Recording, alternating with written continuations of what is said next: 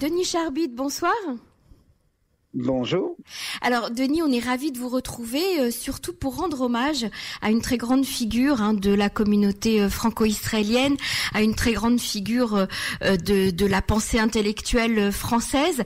Il s'agit d'André Chouraki. On a choisi cette période, à quelques jours de Yom Yerushalayim, la journée de Jérusalem, d'en parler ensemble.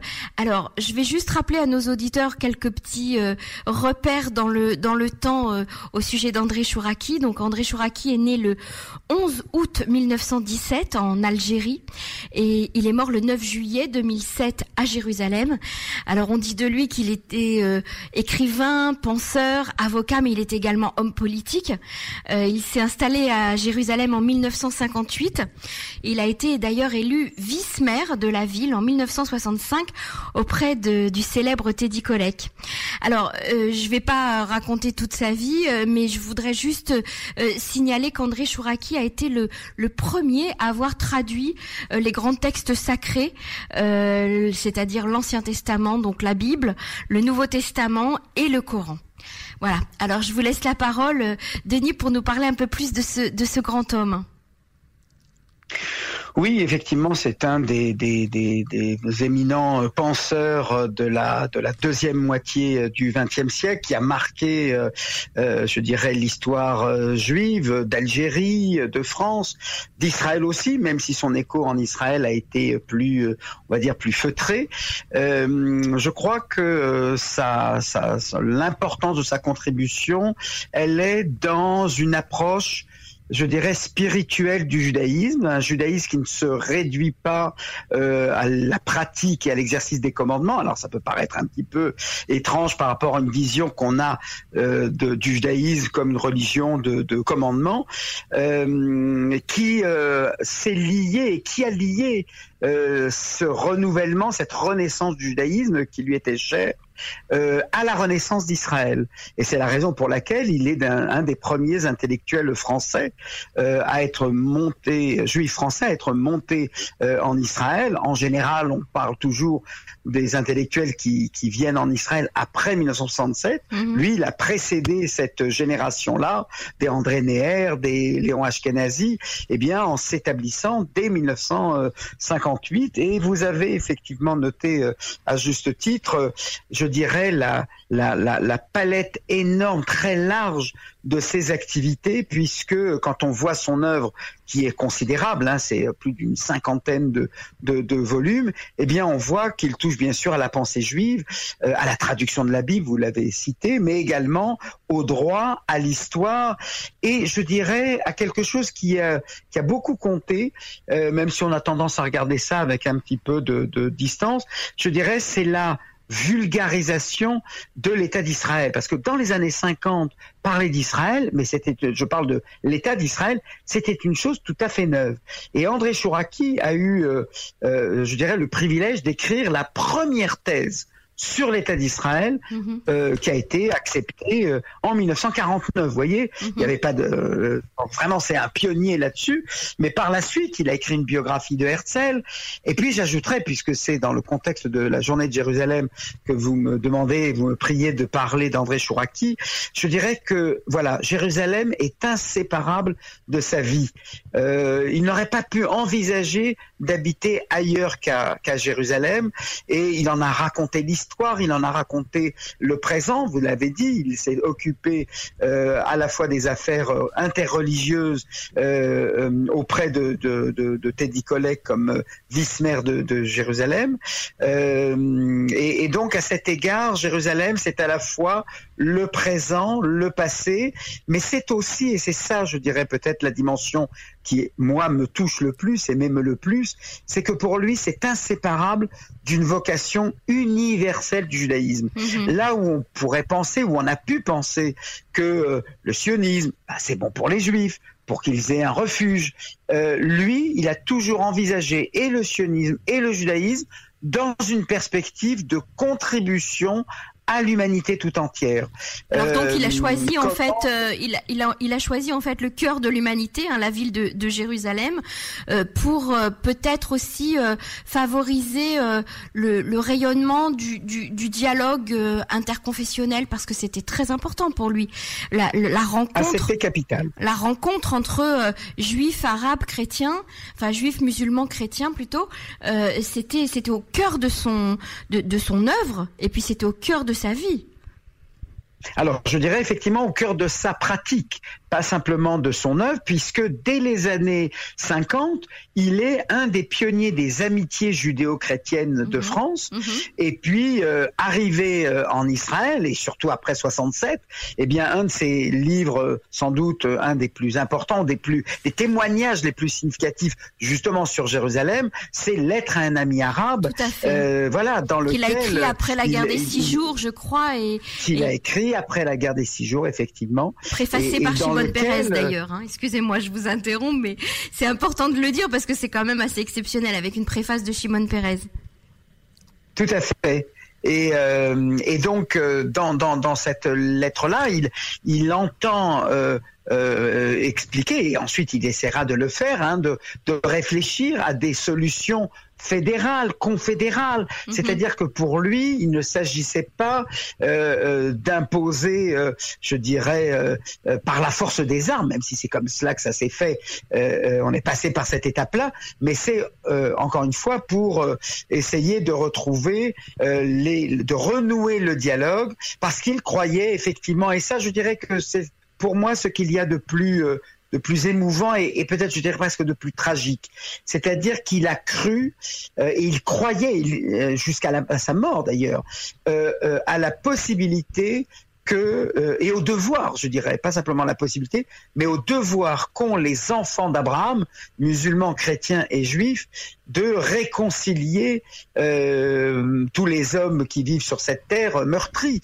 et, et, ça, je pense que c'est un, message extraordinaire parce que de nos jours, quand on interroge les gens sur euh, la contribution des religions euh, à la paix, ils ont plutôt tendance à vous dire mais pas du tout. Les religions, c'est ça qui attise aujourd'hui mhm, mhm. euh, le, le, le, la guerre. C'est les, les, sources du fanatisme sont dans les gens. Et lui, et non pas qu'il était, non pas qu'il ne voyait pas ce qui se passait, mais il croyait euh, dur comme fer que euh, les religions sont faites pour s'entendre puisqu'elles ont le même message universel mhm. euh, et qu'elles ont les mêmes sources. Hein. Le Coran ne répudie pas la Bible, le, le, les chrétiens ne répudient pas l'Ancien Testament et donc voilà. Et ça, il en a été un des pionniers jusqu'au bout, à la fois sur le plan spirituel, mais aussi sur le plan euh, politique, il a toujours cru à des solutions de, de, de réconciliation. Et de ce point de vue-là, c'est vrai qu'il il se méfiait un petit peu du politique, euh, qui a tendance à tout euh, euh régimenter ou, ou légiférer en termes de souveraineté, pouvoir, armée, etc. Lui essayait d'autres voies et, et, et celle de, du dialogue interreligieux a été sans doute l'une des, des, principales. Alors pour revenir à, à la ville de Jérusalem, on peut dire qu'elle était au cœur de sa vie, au cœur de son œuvre. Elle, elle, faisait partie de ses rêves et de ses aspirations. on se rappelle de de, que qu'André Chouraki euh, habitait dans une maison euh, dans la vallée de, de Aboutor, avec une vue absolument euh, extraordinaire sur la vallée et sur les murailles de la vieille ville de Jérusalem. Quel type d'homme était André Chouraki, Denis? Écoutez, moi je l'ai connu à la fin de sa vie, hein, bien sûr, et euh, c'était un homme très curieux, voilà, curieux des hommes, curieux des, de, euh, à la fois bien sûr de la spiritualité juive, mais également des spiritualités étrangères. Hein. Il s'est mhm. même intéressé au bouddhisme. Il, un, il a eu un lien avec l'Afrique, par exemple, qu'on n'évoque pas assez. Euh, voilà, il était convaincu. Euh, euh, il a eu cette capacité de, de nouer le dialogue avec euh, le, des personnalités aussi différentes que des hommes politique, bien sûr, mais, mais aussi des figures spirituelles. Je pense notamment au Dalai Lama. Mhm. Il a eu une existence euh, absolument. Il a connu beaucoup d'écrivains également. Euh, ah oui, chez lui, c'était euh, une plaque tournante des, des, intellectuels et des et des écrivains du monde qui passaient à Jérusalem, passaient par la maison d'André Chouraki. Exactement. Ah oui, oui, c'était effectivement euh, euh, un endroit, euh, voilà, clé, une clé de voûte, si j'ose dire, un, un, indispensable, un incontournable. Et, et, je crois qu'il a est toujours dans dans dans un dans dans l'apaisement, dans la réconciliation. Il croyait véritablement à la à la force du dialogue et, et à ses capacités. Et et, et, même si les temps sont, sont, également des temps de violence, il n'a jamais renoncé euh, à cette idée-là parce que, euh, il faut le dire, il était euh, euh dans le, dans, dans le, dans, au Chambon-sur-Lignon durant la Seconde Guerre mondiale et en même temps qu'il il sauvait des enfants juifs, euh, il animait un cercle d'études euh, juives. Vous voyez, il y a mm-hmm. toujours eu pour lui l'importance que le spirituel vienne être une, une parole contre, une parole contre la violence. Et il y a toujours souvent cru, le cas toujours fait. Des, des, intellectuels de, de cette époque en tout cas euh, euh, chez les, chez les franco-israéliens. C'était souvent le cas. C'est vrai, c'est vrai que de ce point de vue-là, il y a, il y a une sorte de parenté. Hein. Euh, euh c'est vrai que la, alors euh, lui, alors c'est vrai que la problématique euh, judéo-chrétienne, c'est vrai qu'on peut la retrouver chez André Neher, on peut la retrouver chez, chez Léon Ashkenazi, oui, mhm. bien sûr. les relations judéo-musulmanes, je dirais quand même que ça reste quelque chose qui lui est en, propre. Voilà, il n'a, mhm. il, il, il n'a pas, pour lui, tout ce qui apparaissait comme un défi euh, insurmontable, il y allait quand même. Il avait une sorte de, de voilà de confiance en lui-même, hein, mhm, mhm. une, une, le, sentiment que sa parole pourrait voilà franchir les, les, les portes les, les, les, mieux scellées. Alors j'aimerais qu'on revienne. Voilà. J'aimerais qu'on revienne, Denis, sur euh, sa traduction euh, littérale, j'ai envie de dire, de, du texte de la Bible. Euh, pour tous ceux qui ont eu la chance d'avoir en main une traduction de Chouraki, alors on est stupéfait parce que c'est un nouveau langage, c'est une nouvelle lecture avec une précision au niveau de la traduction des mots. Est-ce que vous pouvez nous en parler un petit peu? Bien sûr. Alors, André Chouraki a fait, alors qu'il avait déjà tout au début de sa carrière, euh, euh, commencé par traduire Le devoir de cœur d'Ibn Pakuda. Mhm. Et puis on a senti que ce projet-là, il l'a, il l'a mûri. Et c'est vrai qu'à partir du début des années 70 et euh, pratiquement jusque dans les années 2000, ça a été sa, sa grande affaire, sa grande œuvre. Alors, c'est quoi la singularité? Effectivement, la singularité, il était, il faut le dire, hein, non seulement un amoureux de Jérusalem, mais surtout un amoureux de l'hébreu. Hein. C'était une langue qu'il mm-hmm. maîtrisait euh, parfaitement. Et il avait le sentiment, euh, pas faux du tout d'ailleurs, que les traductions françaises qui existaient, mais que ce soit d'ailleurs celle de Louis II ou celle de, la Bible de Jérusalem ou celle du rabbinat, hein, de Limounk, etc., il avait le sentiment que... Euh, elle, comment dirais-je, elle rendait abstrait euh, les situations euh, dont, évoque la Bible, hein, ou, les chants, ou la poésie, ou, les lois, euh, d'abord parce que le, le, filtre hébreu était, comment dirais-je, comme absorbé, comme oublié, comme dissous. Voilà. Et lui, il a voulu rétablir euh, la, sonorité de l'hébreu, l'importance de l'hébreu dans la langue française. Alors, on va me dire, mais comment on, comment on fait ça? Eh bien, il l'a fait par deux moyens, et on pourra en citer d'autres, mais j'en citerai deux en tout cas euh, maintenant. Le premier, d'abord, et c'est tout banal et c'est tout simple, mais il fallait y penser, et c'est André Chouraki qui y a pensé le premier. C'est d'abord appeler les, les, les individus par leur nom. Je veux dire, on dit tous euh, Moïse, on dit, on dit, nous disons tous euh, euh, Salomon.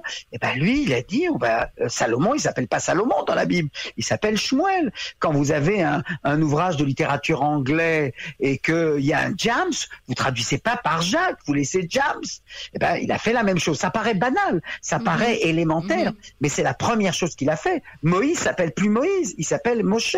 alors quand c'est la même chose comme oui, on n'y pense pas en fait. Aujourd'hui, on a tellement accès à la langue hébraïque qu'on n'y pense pas, mais à l'époque, c'est vrai que c'était révolutionnaire d'appeler Moshe, euh, d'appeler Moïse Moshe. Et, et... Moshe, bien sûr, parce que c'est des, c'est presque, voilà, des plus de mille ans où on s'est habitué à ce que en français ou en anglais ou, dans d'autres langues, voilà, mhm. c'est Moïse, c'est Moïse. Et lui, il a dit, mais non, mais attendez, comment on fait aujourd'hui en littérature tous les romans traduits d'une langue étrangère, mhm. on traduit pas des prénoms russes, on traduit pas des prénoms euh, euh anglais. Et alors, ce qui est intéressant aussi sur un des, un des termes euh, très importants de, de, ce texte de la Bible, c'est quand on parle de Adam Arishon, hein, de Adam, euh, eh bien lui, mhm. il a traduit le, le, le, nom de Adam par le glébeux. Est-ce que vous pouvez nous expliquer un petit peu ça?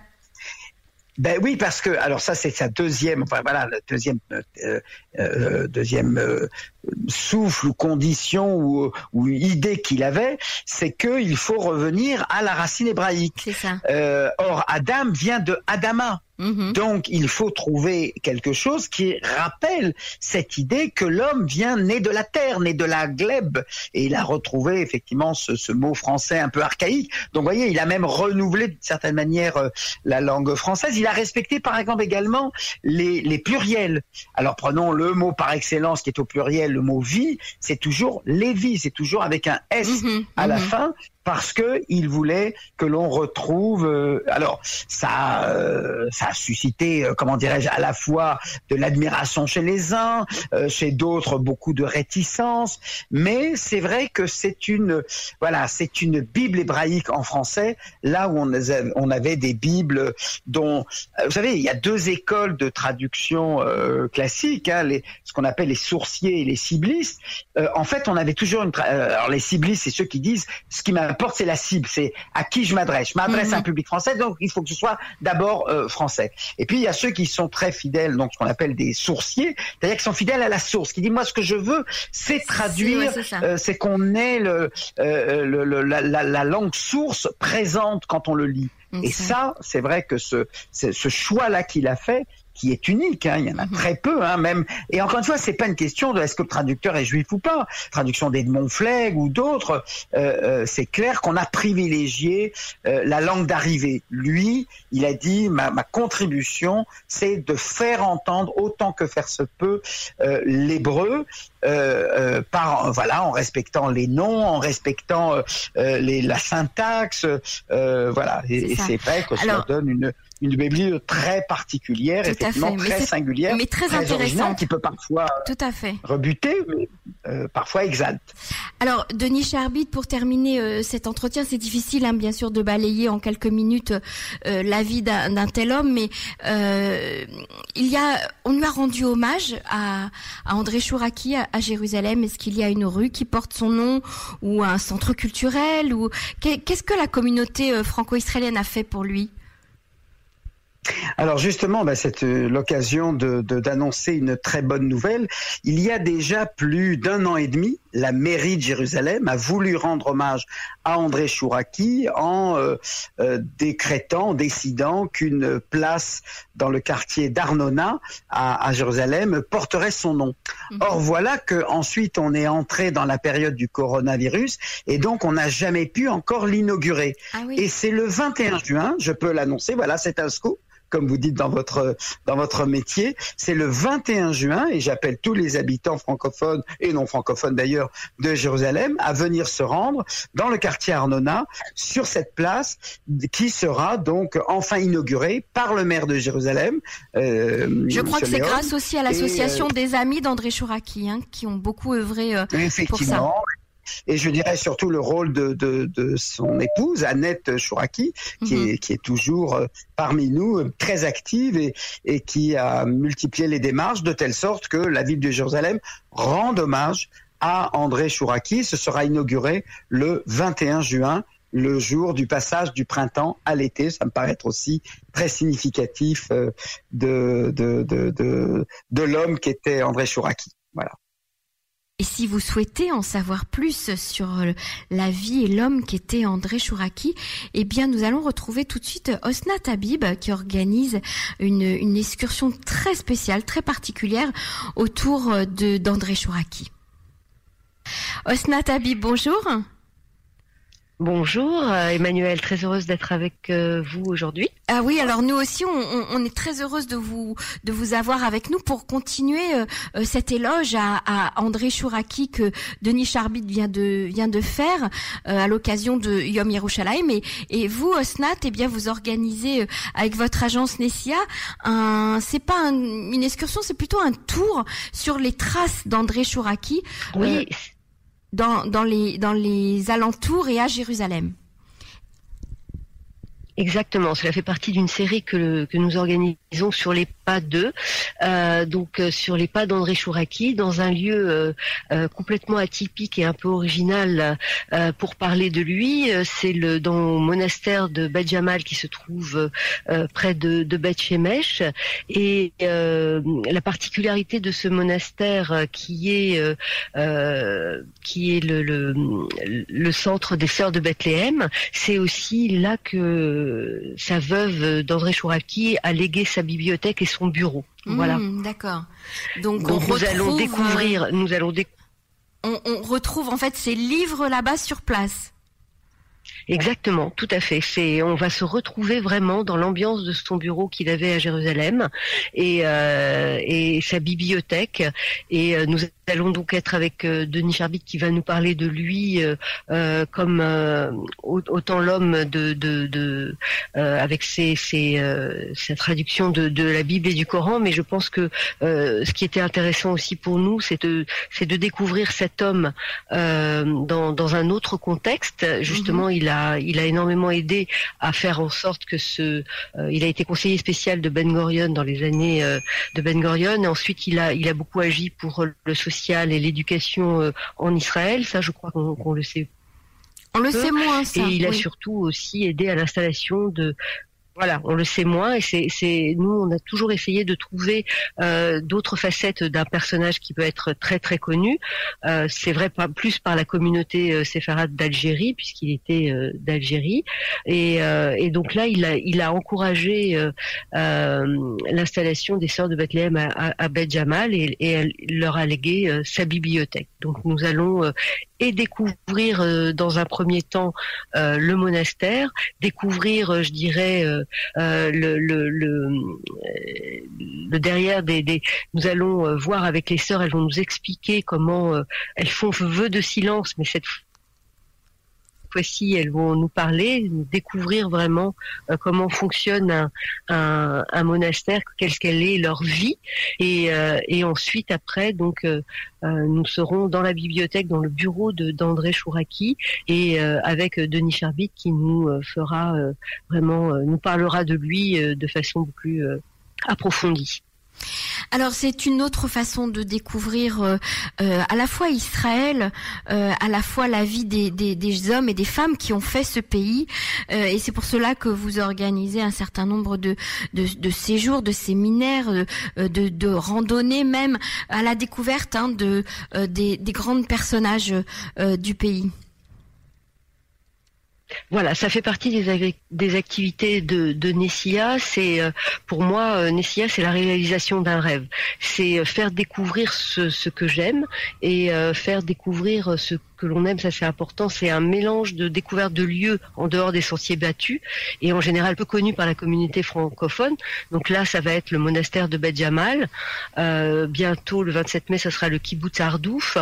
Et vendredi dernier, nous sommes partis un petit groupe à la, nous sommes partis à la découverte de la poétesse Rachel au, au, Kinneret et mhm. nous avons lu, nous avons chanté, tout ça c'est euh, l'une des poétesses les plus célèbres dont les poèmes sont devenus des chansons euh, du patrimoine culturel israélien.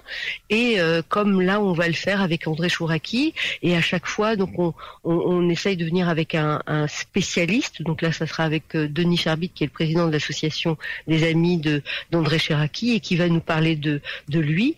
Et ensuite, l'idée, c'est toujours d'allier la découverte culturelle, mais aussi de, découvrir la nature israélienne. Mhm. Et nous ferons, avec notre guide Richard Benamou, une, une balade autour, autour du monastère pour profiter de cette belle nature israélienne. Et c'est une jolie façon de fêter aussi Yom Yerushalayim, la journée de Jérusalem qui était très importante aussi pour André Chouraki. C'était au cœur de sa vie, la ville de Jérusalem. Il y est, il y est mort et, et, et, je sais que dans toute son œuvre, on, on retrouve une très grande place euh, pour Jérusalem. Merci beaucoup, euh, Osnat, d'avoir été avec nous. Alors pour euh, être au courant de, de, de l'organisation de, de ces randonnées, de ces excursions, on peut vous retrouver sur votre page Facebook, j'imagine. Voilà, vous pouvez nous retrouver sur notre page, euh, page Facebook, Nessia l'art de voyager et euh, toutes les excursions et les séjours que nous organisons euh, dans les prochaines prochaines semaines. N'hésitez pas. Merci, Merci beaucoup. Emmanuel. Pour à bientôt, Snata Au revoir. À bientôt. Au revoir.